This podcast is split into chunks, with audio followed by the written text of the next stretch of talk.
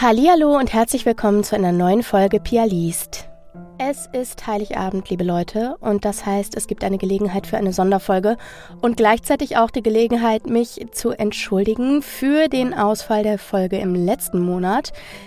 Das bedeutet auch, dass zusätzlich zu dieser Folge, hoffentlich, so ich es denn schaffe, und ich, davon gehe ich ganz fest aus, nächste Woche an äh, am 30., einen Tag vor Silvester, noch die reguläre Pialist-Folge kommt und damit haben wir dann in diesem Monat zwei Folgen veröffentlicht, sodass es äh, hoffentlich einen kleinen Ausgleich zum Ausfall im letzten Monat macht.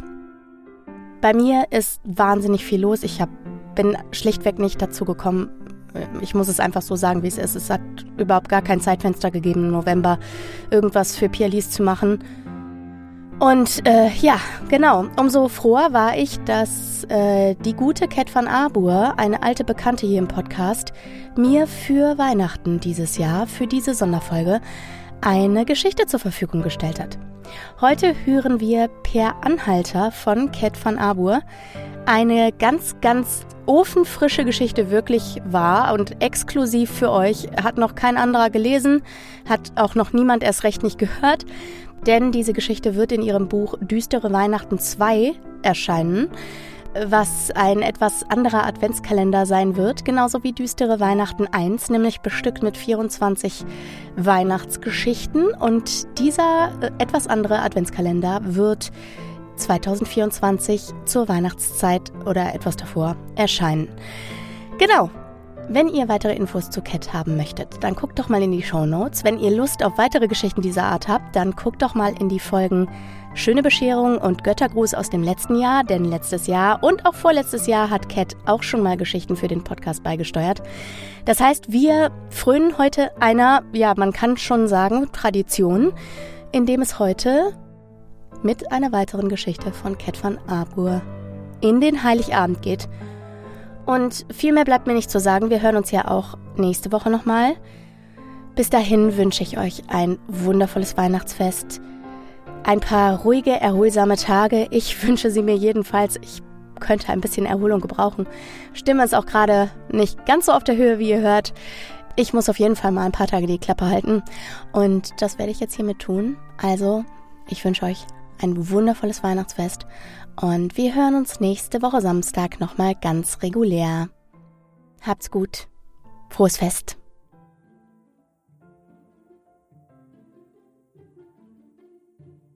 Per Anhalter. Was für ein Scheißwetter. Tommy stand am Straßenrand an der Auffahrt zur A114 und hielt seinen Daumen in den strömenden Regen. Ausgerechnet heute musste er hier stehen und sich den Arsch abfrieren. Die Nässe bahnte sich unablässig ihren Weg durch vier Lagen Kleidung. Komm schon, Mann, fluchte er vor sich hin, als ein blauer Ford Focus neben ihm durch eine Pfütze fuhr. Nasser konnte er jetzt sicher nicht mehr werden. Der Ford hielt an und setzte zurück. Als er neben Tommy zum Stehen kam, öffnete sich mit einem leisen Sirren, das im Regen beinahe unterging, das Beifahrerfenster. Entschuldigen Sie vielmals, ich wollte Sie nicht nass spritzen, eine Frau sah ihn mit gequältem Gesichtsausdruck an. Tommy nickte nur und zog den Kragen seiner Jacke enger um sich. Wo wollen Sie denn hin? Hamburg, brummte er. Sie zögerte, sah auf ihre Uhr und dann in den Rückspiegel. Schien mit sich zu ringen, ob sie das wirklich tun sollte. Dann schloss sie kurz die Augen und nickte. Steigen Sie ein, ich kann Sie ein Stück mitnehmen. Tommy öffnete die Beifahrertür und stieg ein. Den Seesack platzierte er zwischen den Beinen. Ein Hauch von Zimt umwehte seine Nase, der scheinbar von dem braunen Tannenbaum kam, der am Spiegel baumelte, während im Radio eine rockige Version von Last Christmas lief. Sein Ärger war zwar noch nicht verflogen, aber die Stimmung besserte sich ein wenig. Wo genau wollen Sie hin? fragte die Frau, als sie an der Abfahrt Pasewalker Straße vorbeifuhren. Lurup, das liegt im Nordwesten von Hamburg. Das klingt irgendwie verrückt, wie ein Sirup aus Lupinen, Sie lachte. Tommy nickte nur. Er konnte die Verbindung zu Sirup nur mäßig nachvollziehen. Das war nicht seine Art von Humor. Nehmen Sie oft Anhalter mit? fragte er, um das Gespräch in eine andere Richtung zu lenken. Nein, Sie sind mein Erster.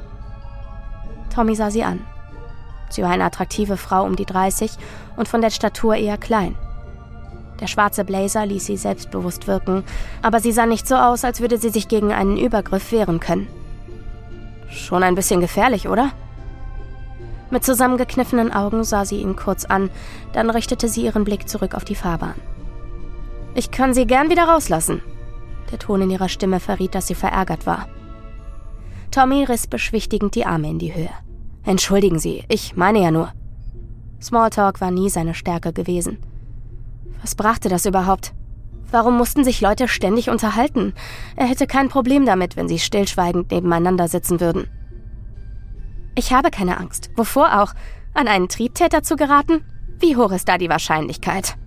Sie schnaubte abfällig. Das, was sie sagte und wie sie sich gab, passte nicht zueinander. Ihre Hand umklammerte den Schaltknippel, dass ihre Knöchel weiß hervortraten. Sie wirkte nervös. Haben Sie Verwandte in Lurup? wechselte sie abrupt das Thema. Ja. Sie sind nicht sehr gesprächig, oder? Nicht wirklich. Gut zu wissen. Es klang ein wenig bissig, danach blieb sie stumm. Vermutlich bereute sie bereits, dass sie ihn mitgenommen hatte. Die abrupte Stille fühlte sich unerwartet falsch für ihn an. Ich besuche meine Tante. Sie sah kurz zu ihm rüber und nickte. Das ist schön. Familie ist wichtig. Tommys Augenlid zuckte, als das große Wort Familie über ihnen schwebte. Kurz sah er aus dem Fenster, damit seine Chauffeurin nicht merkte, dass ihn das Thema mitnahm. Ich bin übrigens Marin, stellte sie sich vor. Tommy atmete tief durch, setzte ein freundliches Lächeln auf und drehte sich zu ihr. Tommy. Kurz musterte er sie von der Seite.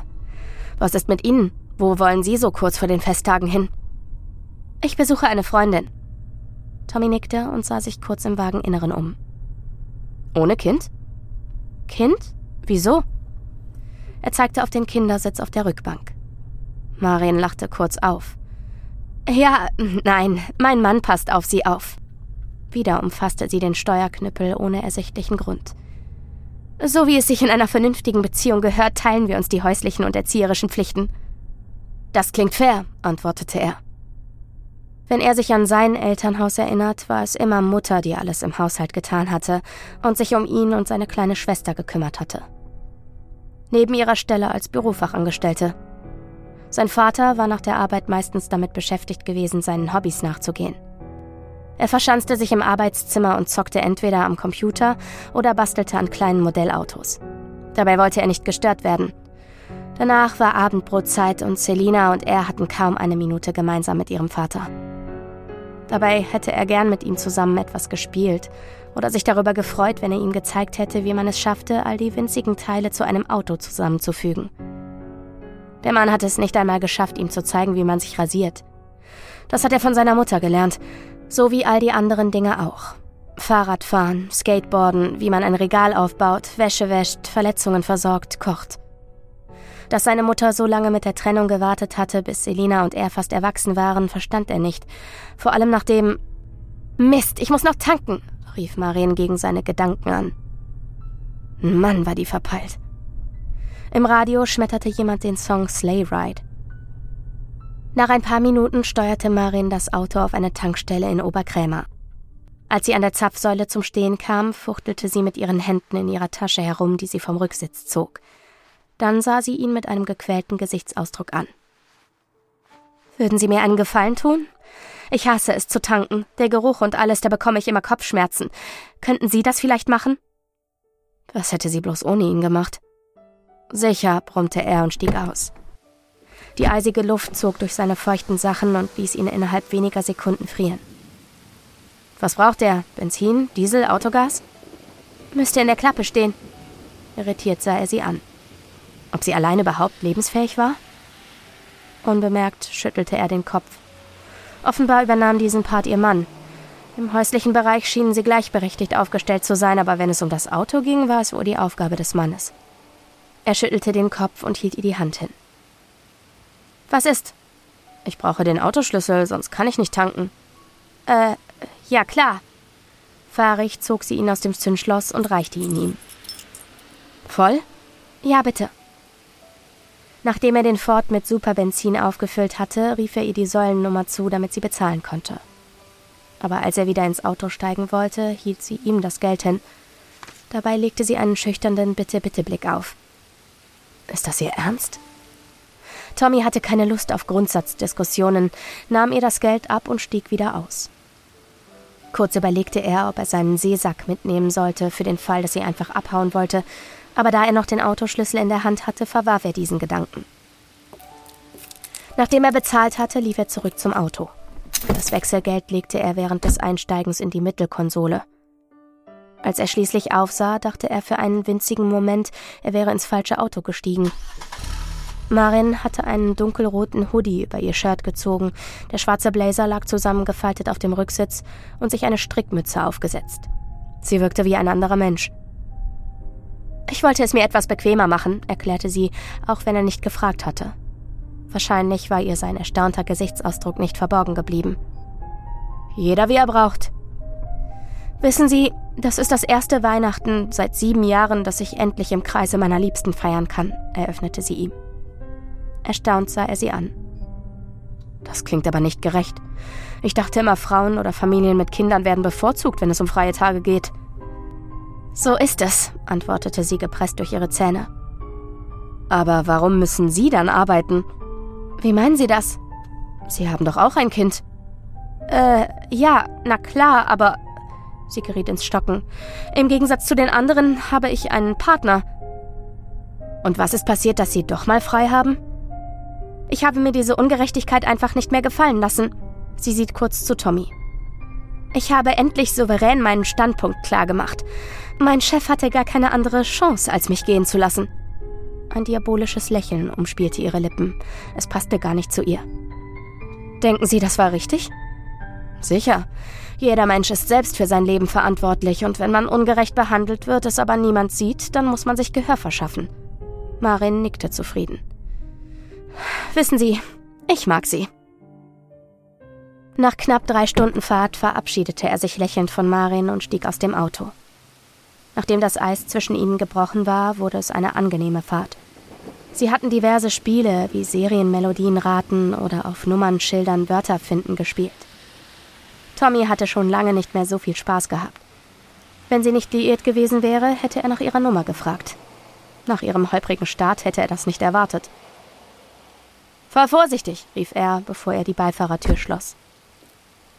Als sie um die nächste Ecke bog, schulterte Tommy seinen Seesack und lief die Straße entlang bis zu einer Wohnsiedlung. Tante Betty wusste zwar, dass er kommt, aber geplant war die Ankunft erst für morgen. Junge, was machst du denn heute schon hier? Komm rein! Tante Betty umarmte ihn herzlich und begrüßte ihn überschwänglich. Ihre frisch frisierten Haare kitzelten an der Nasenspitze. Ich wollte jetzt einkaufen gehen für die Tage. Gut, dann kann ich mich gleich als Tragehilfe nützlich machen. Betty suchte ihre Sachen zusammen und zog den Rollator hinter der Tür hervor. Seit sie ihn benutzt, ist sie viel mobiler und vor allem deutlich fitter geworden. Wie geht es meinem Bruder? Er lebt sein Leben wie gehabt. Arbeiten, zocken, basteln, schlafen, repeat? Ja, wie immer. Tja, man kann die Menschen nicht ändern, wenn sie nicht selbst dazu bereit sind. Tommy nickte. Ich weiß. Betty wusste, wie sehr es ihn als Kind und als Jugendlichen belastet hatte, dass sein Vater kaum für ihn und seine Schwester präsent war. Mittlerweile hatte er sich damit abgefunden, aber als Kind war es nicht so leicht, das zu akzeptieren, denn für ihn waren Präsenz und Liebe stark miteinander verbunden. Das nicht geliebt werden Gefühl ist für ein Kind ganz furchtbar. Lass uns gehen, rief Betty und lief aus der Tür und Tommy folgte ihr. Gemeinsam saßen Tommy und Betty abends am Esszimmertisch und löffelten Kartoffelsuppe mit Wiener. Diesen Eintopf liebte er schon als kleiner Junge. Hier bei Tante Betty verbrachte er immer gerne seine Zeit. Sie spielten Scrabble oder spazierten im nahegelegenen Volkspark. Gemeinsam. Dass sie die Zwillingsschwester seines Vaters war, konnte er kaum glauben. Die beiden waren so unterschiedlich wie Feuer und Wasser. Es ist so schön, dass du hier bist, mein Junge. Ich hoffe, du bist nicht wieder per Anhalter gefahren. Du weißt ja, es gibt nur Verrückte da draußen. Die Sorgen, die sie sich um ihn machte, erwärmten sein Herz. Er lächelte. Ja, nein, natürlich nicht, log er. Dass er sich das Bahnticket nicht leisten konnte, wollte er ihr nicht unbedingt unter die Nase reiben. Während sie aßen, lief nebenbei der Fernseher. Als die Berichterstattung eines Vorfalls in der Gegend zu hören war, erhöhte seine Tante die Lautstärke. Vor zwei Stunden wurde eine 34-jährige Frau heute bei einer Routinekontrolle in der Nähe des Hamburger Flughafens festgenommen. Im Kofferraum des blauen Ford Focus befand sich die Leiche ihres Chefs. Er wurde mit mehreren Messerstichen attackiert. Laut Angaben der jungen Frau hatte sie genug gehabt, als kinderlose Frau ständig über Weihnachten arbeiten zu müssen, während alle anderen in der Firma ein besinnliches Fest im Kreise ihrer Liebsten hatten. Sie habe schließlich auch Familie, waren ihre Worte. Tommy erstarrte. Er hatte drei Stunden neben einer Mörderin und einem Toten gesessen. In seinem Inneren machte sich ein unangenehmes Gefühl breit. Mit offenem Mund sah er auf den Bildschirm, der die Festnahme von Marin zeigte. Mit einem Mal schossen ihm all die merkwürdigen Dinge in den Kopf, die sie getan oder gesagt hatte. Dass sie scheinbar vergaß, ein Kind zu haben und dass sie bei der Tankstelle, die mit Überwachungskameras ausgestattet war, nicht aussteigen wollte. Alles fügte sich plötzlich logisch zusammen. Sie war nicht verpeilt, sie musste nur versuchen, ihr Lügenkonstrukt aufrechtzuerhalten. Aber warum hatte sie ihn überhaupt mitgenommen? War das nicht leichtsinnig? Tommy schluckte schwer.